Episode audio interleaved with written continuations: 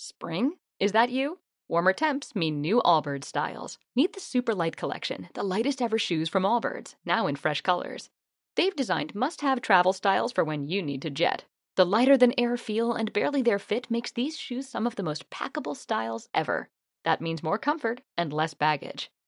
Take the Super Light Tree Runner on your next adventure. Its cushy, lightweight foam midsole supports every step, and the extra outsole traction gives you the grip to just go for it. The eucalyptus fiber upper adds next level breathability to keep you going all day. Plus, the super light tree runner is comfortable and ready to go right out of the box. So, what can you do in a super light shoe? What can't you do is the better question. And because they're super packable, the real question is where are you taking them? Experience how Allbirds redefines comfort. Visit allbirds.com and use code SUPER24 for a free pair of socks with a purchase of $48 or more. That's A-L-L-B-I-R-D-S dot com, code SUPER24. Vivimos la noticia. Desglosamos la información. Interpretamos la realidad. 3 de 3.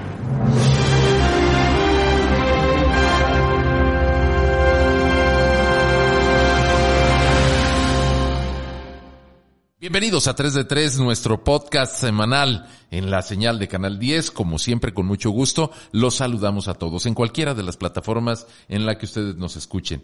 Les habla Jonás. Hoy tenemos un tema importante, economía. Pero no, no se me preocupen, no se desamilanen, perdón, porque el tema tiene que ver con los logros, no con la inflación, no con el panorama gris que nos dicen los conocedores se viene para el año 2023. Quédense en este podcast les damos la bienvenida. Comenzamos.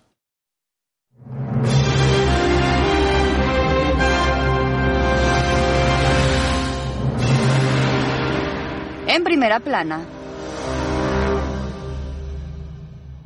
Como siempre, en primera plana, la cortesía y la educación por delante, saludando.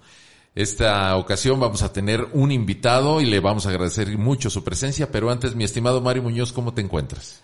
Hola Jonás, eh, lo mejor para todos. Un programa interesante debido a que creo que vale la pena mezclarlo con una recuperación económica después de una crisis importante de la pandemia del nuevo coronavirus y lo que sea de cada quien, independientemente de que hay un incremento de contagios por la, el mismo periodo invernal, creo que hay cifras para celebrar. Claro que sí, porque además Jalisco, y esto no es nuevo, es una tendencia que se ha venido marcando durante meses, pues es un estado que ha apostado al crecimiento para responderle a los problemas que se generaron durante 2020 y 2021 y claro, los primeros meses de 2022. Amigos, estamos en una semana crítica, esta de mitad de diciembre. Vienen ya las celebraciones de Navidad, nos adelantamos porque cuando llegue ese momento, pues lo estaremos recordando, pero antes pásenla muy bien, si tienen vacaciones, gocen, preserven su salud y lo hemos dicho, secundando los comentarios de los especialistas. Cuiden los ingresos y sobre todo el endeudamiento. ¿Por qué me pongo así tan económico cuando están pues la reforma electoral, eh, por está la discusión en términos de seguridad? Porque hoy vamos a dedicar el programa a eso, a revisar las finanzas y sobre todo las estatales. Y ahora sí, quiero darle las gracias por acompañarnos en la cabina especial de Canal 10 Quiero TV, donde grabamos siempre nuestro podcast al coordinador del Gabinete Económico del Gobierno del Estado, Javier Orendain. Don Javier, ¿cómo está? Qué bueno que nos acompaña, primer invitado que tenemos en vivo. Gracias, mi querido Jonás, gracias, querido Mario, gracias a todos quienes nos escuchan. Como bien les dices, una felicitación muy afectuosa y bueno, un honor estar aquí en este podcast. Nosotros creemos, yo creo, estoy convencido que la economía es un reflejo de lo que hacemos todos como sociedad. Los trabajadores, los sindicatos, las cámaras, las empresas, los medios de comunicación y el gobierno. Y bueno, sin duda, al cerrar el año que siempre todos reflexionamos y hacemos un corte, poder eh, entre todos mirarnos a los ojos y decir, que en lo que toca hemos hecho la tarea, sabiendo que hay todavía mucho por hacer. Claro, una cosa es la tarea de las autoridades, eh, Javier Orendain, otra cosa es la tarea de cada quien en su ámbito. Y alguna vez lo dije, creo que no me faltó razón en esa ocasión y vale la pena reiterarlo. Si este Estado es grande, y nos gusta pensar que somos un Estado grande, en parte o en la mayor parte es gracias al trabajo cotidiano de toda la gente que se levanta, que va a hacer lo que le toca en el ámbito académico, laboral, en su casa, porque también tenemos muchísimas jaliscienses que sostienen este estado, pues de manera muy modesta, sin llamar la atención, sin ser tendencia en redes sociales y tampoco sin convertirse en noticia cotidiana. Pero son, son muchas personas las que hacen posible todo esto. Y a propósito de ello y pensando que los oyentes de este podcast son en general un público juvenil, denos, a propósito del corte de caja, Javier Orendain, una lectura de cómo le está yendo a Jalisco en este momento, cómo vamos a recibir el 2023. Y estamos hablando con el coordinador del Gabinete Económico. Mira, me parece primero que al corte de cierre de año, según México, cómo vamos, las cifras positivas. A mí me gusta traer tres cifras muy concretas. Esta Navidad, 110 mil jaliscienses podrán llevar a su casa la certeza de un empleo formal. Podremos discutir y trabajaremos en 2023 para ver cómo logramos que esa remuneración que hoy reciben en el empleo formal sea mejor. Vienen políticas públicas para 2023 que ayudarán a incentivar que las empresas puedan retener el talento mediante mejores estrategias de remuneración. Pero hoy, esta Navidad, 110.511 jaliscienses al 30 de noviembre tendrán la certeza de un empleo formal eh, en la Navidad en su casa. Segundo, al tercer trimestre del Estado de este año, 2.400 millones de dólares, que en términos de dinero significan más que el año anterior. Pero la gran cantidad una gran cantidad de esos recursos son reinversión de empresas en el Estado, lo que muestra que están reiterando su confianza y que esas fuentes de empleo de esas empresas internacionales, Jonás y Mario, ratifican que habrá trabajo para el año que entra. Creo que cuando hablamos de las cifras de reinversión, de inversión extranjera directa, debemos de pensar que es la empresa que ratifica su compromiso con el Estado y por lo tanto con sus fuentes de empleo. Este año en ese sector, 170 mil eh, personas empleadas en, el sector secundario. Segundo, las inversiones nuevas, eh, principalmente en la industria automotriz, industria tequilera, donde también se ratifica, se ratifica el compromiso. Entonces, 110 mil trabajadores, eh, colaboradores que podrán llevar trabajo formal y la certeza a su casa, 2.400 millones de inversión extranjera directa, casi 35 mil millones de exportaciones, lo que significa que esos mercados están recibiendo productos jaliscienses que siguen demandando nuestros productos y que da una certeza de ventas para el año que entra. Mercados. Tenemos una, una crisis internacional que por supuesto vamos a estar la expectativa de cómo le va a México, cómo salpica en diferentes eh, rubros. Por ahí se dice que evidentemente no vamos a llegar nunca al 6% que el observador prometió en campaña. Por allí se dice que alcanzaremos 1.9, 2.3 más o menos de crecimiento. Pero a mí me parece interesante, coordinador, eh, que nos, nos platique, y eso es algo de manera más informal, ¿Cómo le hicieron los jaliscienses a diferencia de otras entidades federativas para enfrentar una crisis económica y sanitaria que por lo menos en la, nueva, en esta era reciente nunca la, habíamos enfrentado, ¿no? Sí la libramos, sí tuvimos una política pública interesante, cómo se comportó el sector privado y de qué tamaño estamos a nivel nacional. Mira, yo, yo creo que hay una gran virtud del ser humano que es eh, la pasión, eh, lo que yo recuerdo en la pandemia, lo que yo viví en la pandemia, recordarán, yo la viví estando en la Cámara de Comercio, el sector terciario, 63% del PIB, 63% del empleo también jalisciense está en ese sector. Yo vi mucha pasión, yo vi mucha resiliencia. Recuerdo a Sandra de Obregón cuando tuvo que bajar su cortina, como llorando puso una cartulina donde decía, te vendo por WhatsApp. Entonces, Creo que hoy lo que estamos viendo es esa resiliencia de las y los jaliscienses, esa resiliencia de, estas mujeres y hombres que bien decías que se levantan todos los días a hacer la tarea. Eh, por supuesto, el gobierno, la Universidad de Guadalajara pusieron su parte con la mesa de salud, eh, los empresarios pusimos nuestra parte, los sindicatos, pero es esa mujer que hoy le pongo rostro humano con Sandra, que al bajar su cortina llorando pone la cartulina y que hoy resulta que tiene su local abierto, vende en su local, pero también ya vende por redes sociales. Entonces, creo que si aprovechamos ese, ese bono de, esta crisis que nos hizo más fuertes y que hoy se ve reflejado en estas cifras, que son un reconocimiento para todos, sin duda deben de poder venir tiempos mejores para Jalisco y al menos la posibilidad de que este 2023, que algunos augurian complicado, pueda, pueda ser mejor capoteado por los jaliscienses. Ahora, don Javier, y para cerrar nuestro primer eh, bloque, eh, pues platíquenos también eh, cuál es el mensaje para quienes están recibiendo la buena noticia de que se celebran las Navidades en, el conocimiento de que hay un empleo, o a lo mejor varios en la casa, ¿cuál es el, el mensaje para los jaliscienses en términos de, pues de percepción de ingresos?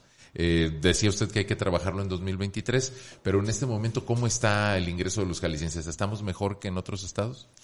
Mira, cinco estados de toda la República crearon el 50% de los empleos. El número dos, Jalisco. Eh, hay quienes han dicho, oye, ¿es un efecto rebote? Yo creo que no. Por supuesto hay un efecto rebote, pero si fuera un rebote se vería igual en todos los estados. La verdad es que Jalisco generalmente tenía una creación de empleos de 65, 70, 75 mil empleos. Recordarán, la Coparmex dio a conocer a inicios de año su expectativa de 70 mil, 75 mil empleos. Hoy, hoy hay 110 mil. Es decir, esos 40 mil empleos extras es la tarea y la oportunidad que hemos aprovechado por las coyunturas internacionales que entre todos como sociedad hemos hecho. Entonces, estamos mejor. Me parece importante remarcar lo que subrayaba eh, César, el, el, líder de industriales, el otro día, en donde dice que están trayendo mano de obra de otros estados ante la falta de mano de obra en Jalisco. Fíjese la importancia del sector empresarial en el estado, eh, debido de cómo se diversifica y cómo necesita más, hoy necesita más mano de obra, y por eso recurre a otras entidades a traer este, trabajadores.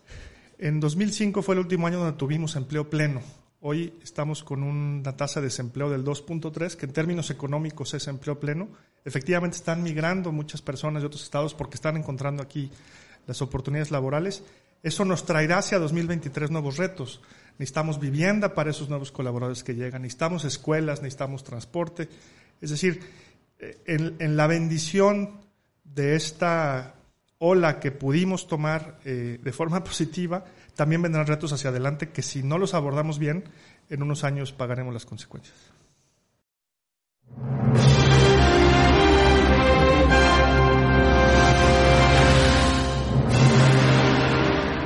Dos de tres. Bien, vamos al segundo segmento con Javier Orendain, el coordinador económico o el coordinador del gabinete económico en el gobierno del estado de Jalisco. Eh, se hizo público el estudio del Observatorio México Cómo Vamos. Aquí hemos recordado en numerosas ocasiones, porque ya llevan años trabajando, otro Observatorio Ciudadano, Jalisco Cómo Vamos. Me llamó mucho la atención, Javier Orendain, el salto del ámbito local, porque evidentemente el Observatorio Local pues revisa fenómenos aquí en casa, a estar presentes en este Observatorio Nacional, donde ellos están ocupándose de todo lo que pasa a nivel país. ¿Qué es lo que apareció en este estudio que tanto gusto generó para Jalisco en términos de compararnos con lo que ha sido el pasado y con nuestros estados vecinos? Mira, primero decirte que en lo personal no era un estudio que estuviéramos, eh, que estuviera en el radar, que lo estuviéramos esperando. Es decir, al ser México, ¿cómo vamos? Una institución independiente no, no estaba en nuestro tablero de control de documentos a conocer. Efectivamente, cuando sale eh, se recibe con gusto, se recibe con beneplácito, sobre todo por ver eh, que Jalisco es colocado como uno de los tres estados destacados. Me, llama la atención que el, el, estudio inicia diciendo, así como Spotify da a conocer la lista de canciones del 2022, también lo hacemos nosotros. Insisto, creo que, creo que es un, un reflejo de todo lo que hemos hecho como sociedad. Eh, por supuesto, se recibe con agrado, se recibe como como un mensaje de cierre de año para redoblar fuerzas para 2023, para hacer más y mejor eh, las cosas, para seguir cerrando filas, para entender que falta mucho por hacer, que seguimos teniendo mucha gente en la desigualdad, que seguimos teniendo gente en la informalidad. Y ayer nos reunimos con el Gabinete Económico en pleno para analizar y desmenuzar el estudio y sobre todo ver cómo podemos superarnos a nosotros mismos en 2023. Sabemos que cualquier cifra atrás tiene personas y las personas de Jalisco se merecen lo mejor. ¿Y en qué aspecto se destaca? Eh, hablan de tres estados que tuvieron una, mejor recuperación. ¿Cómo ponerlo en palabras para los jóvenes que nos están escuchando? Se da en términos de la consistencia en meses o en trimestres de creación de empleo. Decía hace un ratito 110.511 al 30 de noviembre.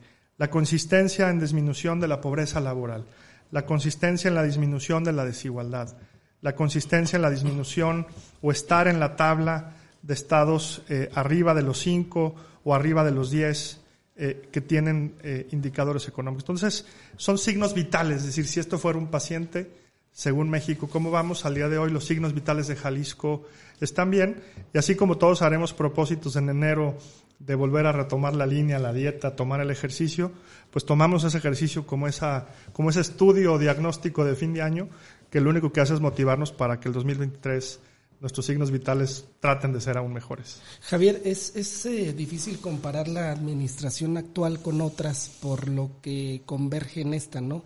Creo que independientemente, por ejemplo, de que Emilio González Márquez encaró o enfrentó en su administración una pandemia de influenza eh, inédita en México, por lo menos en el tiempo reciente, pues sería esta administración la que se topa con una pandemia como para tratar de encontrar mediciones similares.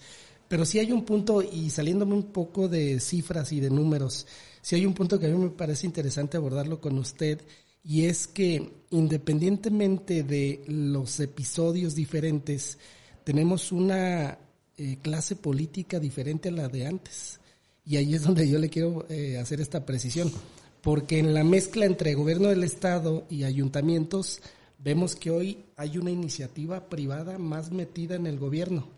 Y surge una pregunta, ¿eso es bueno o eso es malo? Por lo menos en los indicadores vamos bien.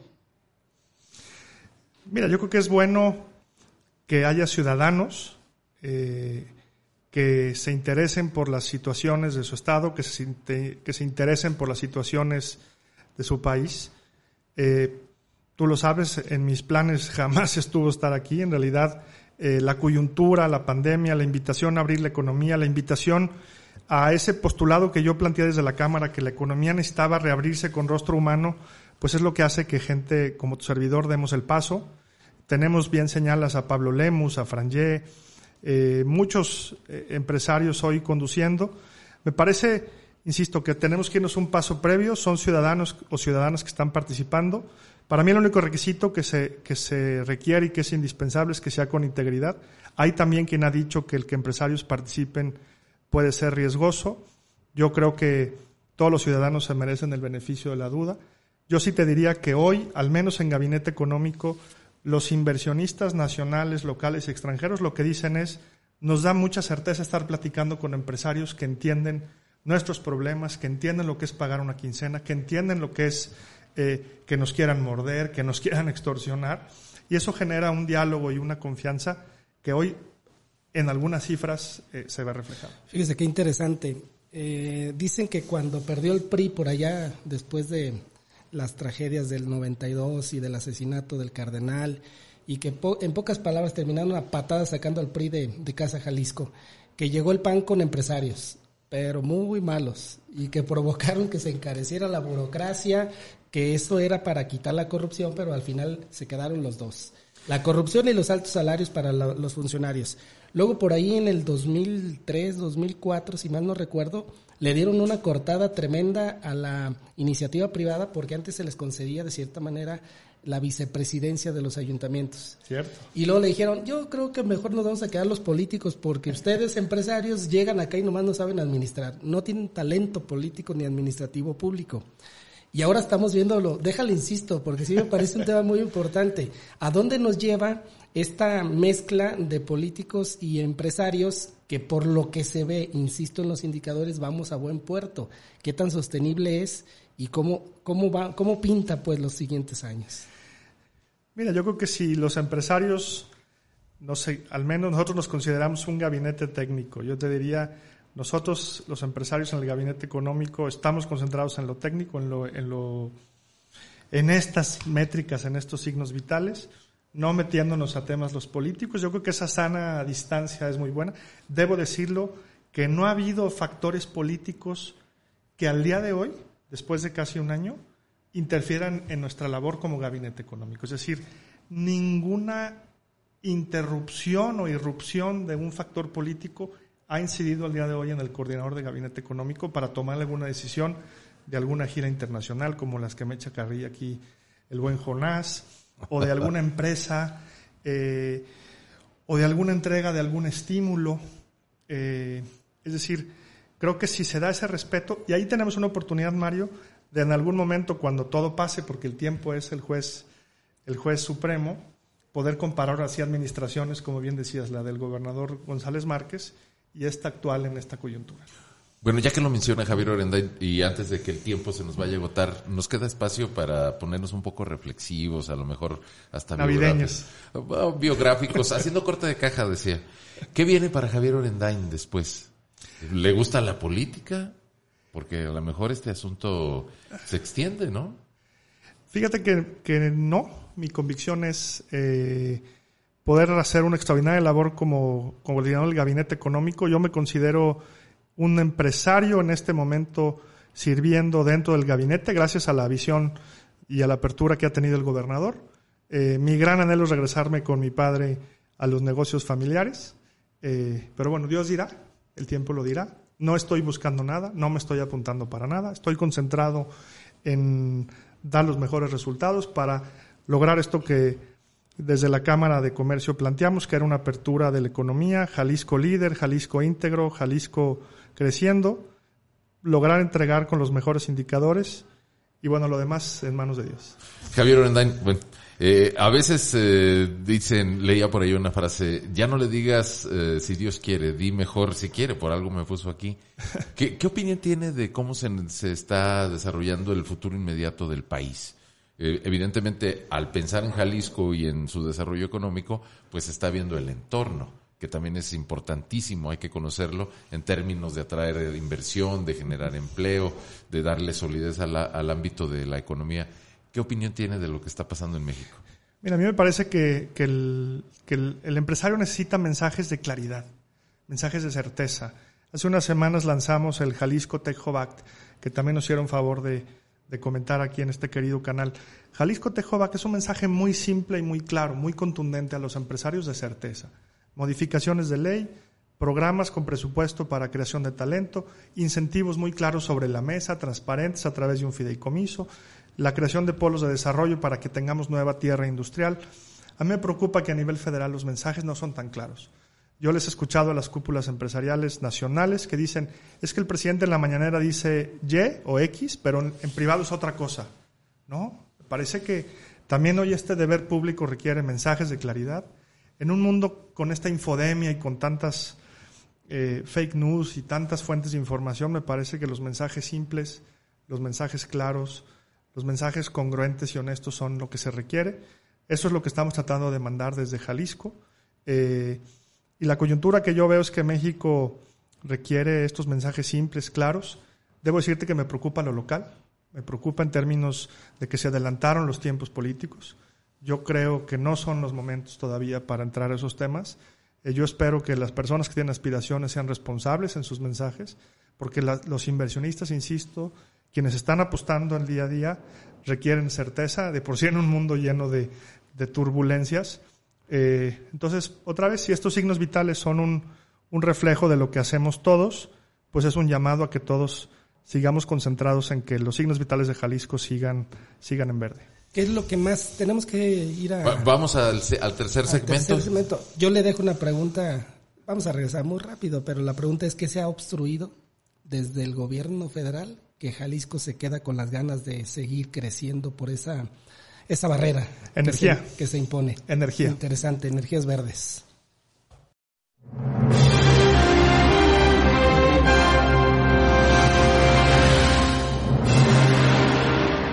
La de tres. Seguimos, seguimos en esta eh, charla eh, con Javier Orendain. Le dejaba yo una pregunta porque evidentemente hemos visto también diferentes episodios de la relación de Enrique Alfaro y López Obrador. Afortunadamente fueron dos años malos de relación en donde incluso hubo unas participaciones mermadas pero después del tercer año ya hubo una compensación interesante y pudimos ver incrementos extraordinarios de entre 7 mil y 9 mil millones de pesos en el presupuesto anual de Jalisco. Pero hemos visto a cuentagotas los grandes, los grandes proyectos en Jalisco que fueron prometidos por el presidente. Hablemos de la línea 4, el tren ligero, hablemos del Zapotillo, eh, hablemos de que dijeron una inversión millonaria en Puerto Vallarta, El río Santiago ha sido abandonado por todos los estados de la cuenca, incluyendo al gobierno federal. Vemos que solo Jalisco le está apostando a tratar de recuperar o sanear este afluente. Pero usted eh, a la pregunta expresa mencionaba que en energías verdes, sobre todo por el conflicto de la reforma eléctrica, o energética, hemos visto que, que, Jalisco se ha quedado con una inversión frenada. ¿De qué tamaño ha sido ese, ese, esa afectación y si lo podemos este, aterrizar en empleos, por ejemplo, en inversiones extranjeras directas? Fíjate, Mario, la oportunidad perdida es difícil de demostrar. Lo que no ocurrió no, no lo puedes demostrar. Eh, estos conceptos de los cisnes, ¿no? Eh, yo te diría que al día de hoy, como tal, no podemos decir hemos perdido tantos empleos. Pero la pregunta número uno que nos hacen las empresas extranjeras, ahorita que están viniendo muchas empresas de Taiwán, de China, eh, americanas con manufactura ya que se quieren instalar, lo primero que preguntan es energía. Después talento, ¿no? Ahorita platicamos del tema de la falta de talento. ¿Por qué? Porque otra vez este mensaje sobre el ataque a la reforma energética, por los abusos que haya podido haber, eh, el mensaje que trascendió a nivel internacional es de mucha preocupación. El mensaje es que México está cerrado a las energías verdes, pero también a las energías tradicionales, es decir, generación de energía eléctrica que se requiere para las plantas. Ahorita hay una gran oportunidad para México, México país, y sería un, tema que cambiaría la vida de muchísimos mexicanos, que es la atracción de la industria de los chips. Ya estratégica y de seguridad nacional para Estados Unidos. Estados Unidos dijo, los chips los tengo que fabricar en Norteamérica. Los chips requieren seis procesos. Los seis procesos son multimillonarios y generan unas fuentes de trabajo eh, muy grandes y de muy alto nivel y especialización. Esas plantas requieren mucha energía. Hoy Estados Unidos ya está construyendo dos en su país que pudieron haber estado en México. esas sí pudiéramos decir que pudieran ser al menos una, una oportunidad perdida, que son millones, millones de dólares y sobre todo fuentes de empleo duraderas. Entonces, energía, necesitamos que el gobierno federal entienda que la parte energética puede y debe de cortar a los corruptos, pero debe de mandar un mensaje de claridad de que habrá energía para el país. Pero no va a entender, pues ya se va acabando la administración y están truncadas, ¿no? Me parece que el sector empresarial tiene esto muy, muy metido en su ADN y quien venga tendrá que tener sobre la mesa una visión sobre una política energética eh, que impulse el crecimiento del país. Por supuesto, privilegiando lo verde, por supuesto, privilegiando la integridad y, la soberanía nacional, pero con un mensaje de que México está dispuesto a aprovechar sus recursos para la creación de energía.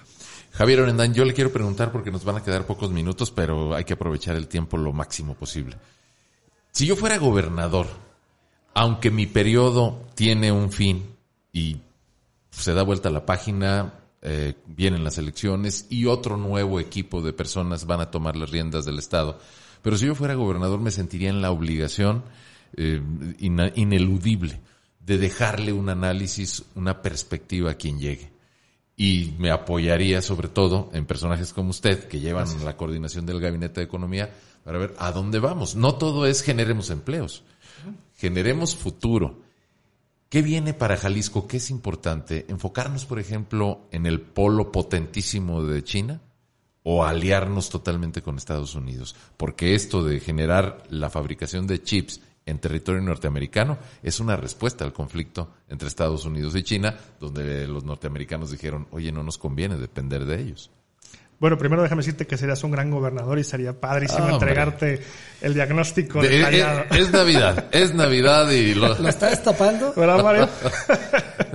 Pero evidentemente hay que eh, dejar para el futuro. Mira, yo te diría, las apuestas de Jalisco eh, por supuesto, este tema del chip, los seis sectores, tan solo el empaque de chips, que no es la caja, sino es el componente, la tarjeta donde se pone el, cerebro del chip, implicaría inversiones eh, enormes y grandes oportunidades. Entonces yo te diría, el tema de los chips, en los próximos 10 años veremos una relocalización muy importante y Jalisco tiene que mandar mensajes para allá.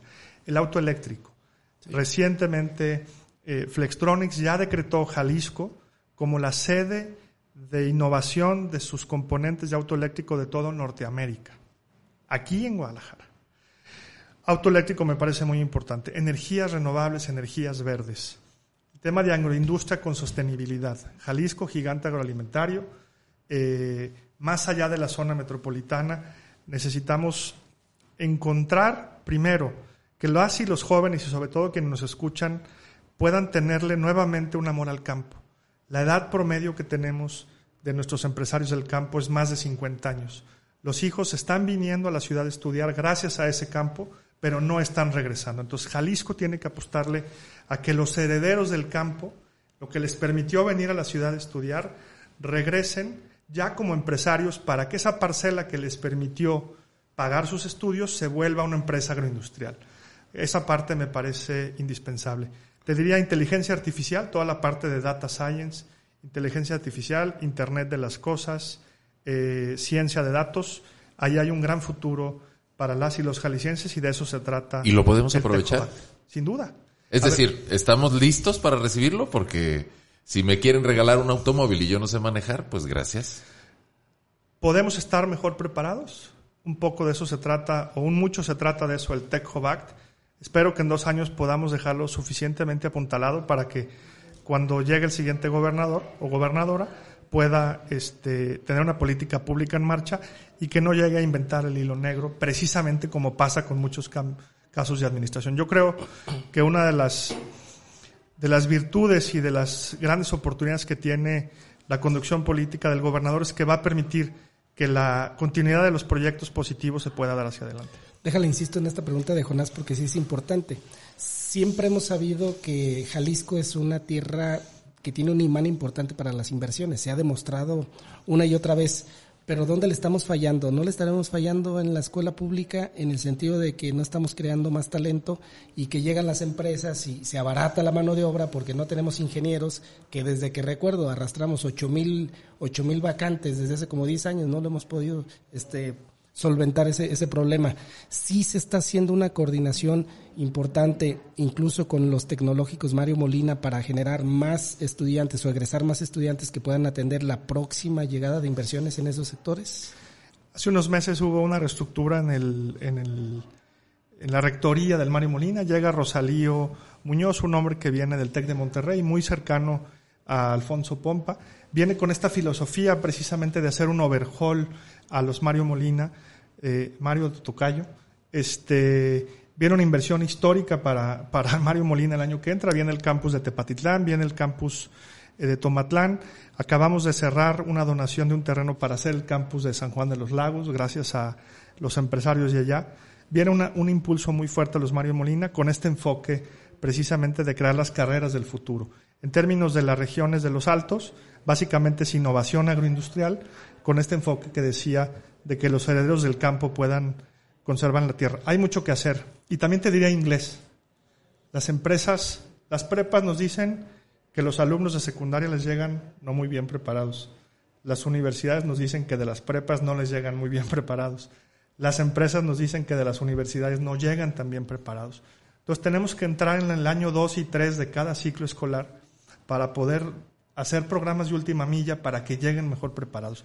Yo te diría que si Jalisco apuesta por el inglés aún más fuerte, vamos a poder, y, el STEAM, las matemáticas, lo científico, vamos a poder aprovechar esta ola. Pensé que iba a decir, vamos a reforzar el Prolex. No, ¿verdad? Esa es otra cosa. Necesitamos a todos, el Prolex, el, Cultural México, Estados Unidos, este, todos, hasta Lucita te capacita, la necesitamos, la necesitamos sumando. Eh, Javier Orendain, coordinador del Gabinete Económico, sí se nos está ya terminando el tiempo. Eh, prácticamente nos vamos a despedir. Espero que esta sea la primera de varias reuniones que tengamos por aquí en 3 de 3. Pero cierro, y preguntándole, evidentemente dejándole el espacio abierto para que usted también nos dé su mensaje, eh, cierro pensando que el, el tema está enfocado o debe enfocarse en las nuevas generaciones. Quienes ya estamos aquí viviendo muchas primaveras, pues bueno, este, hay que seguirlo gozando, pero los que vienen por delante, ¿cuál sería su mensaje para los jaliscienses pensando en este corte de caja que es el cierre del año? Primero a, las y los jóvenes decirles que Jalisco es un estado de enormes oportunidades, que aquí eh, si escuchan ellos su corazón, si, si siguen lo que su cabeza, su mente, su alma les dice, por supuesto los consejos de sus padres, de los mayores, que tengan cerca. Jalisco es un gran estado para estar, para estudiar, para emprender. Eh, están sucediendo cosas muy importantes, hay ecosistemas para diversas eh, iniciativas, hay para diversas vocaciones, desde creativas, desde técnicas, desde matemáticas. Entonces Jalisco es un gran estado para, para que puedan eh, llevar a cabo su plan de vida, su proyecto de vida y crecer. Decirles que vale la pena prepararse, que vale la pena estudiar esa segunda lengua que a lo mejor tiene su oportunidad, que vale la pena retomar el valor de la lectura, que también te permite ganar otro tipo de habilidades. Las empresas hoy ya no, no nomás están validando el título, están buscando que las personas tengan participación en su comunidad, que tengan buena forma de vender los proyectos, que tengan buena ortografía. Las empresas están buscando ese power, ese soft power, como, como le llaman ahora. Entonces, decirles que vale la pena, que vale la pena también eh, aportar horas a la comunidad. Eh, a veces nos quejamos y al final, otra vez, así como los signos vitales eh, de la economía es un reflejo de todo, también lo que está pasando afuera es un reflejo de la sociedad y vale la pena involucrarnos, involucrarlos en eso. Voy a hacerla de intérprete. Primero, hay que enfocarnos entonces en el polo que genera Norteamérica, no en el Oriente. Y segundo, hay que dejar de vernos el ombligo y pensar en la comunidad. Creo que es algo muy importante. Y tercero, a los chavos, a estudiar licenciatura y no es suficiente, inglés. Ese binomio es fundamental para las inversiones que llegan. Javier Orendain, muchísimas gracias por acompañarnos en esta emisión. Un privilegio. Tres de tres. El análisis de la información, la transparencia, los movimientos de los políticos. Esto fue 3 de 3.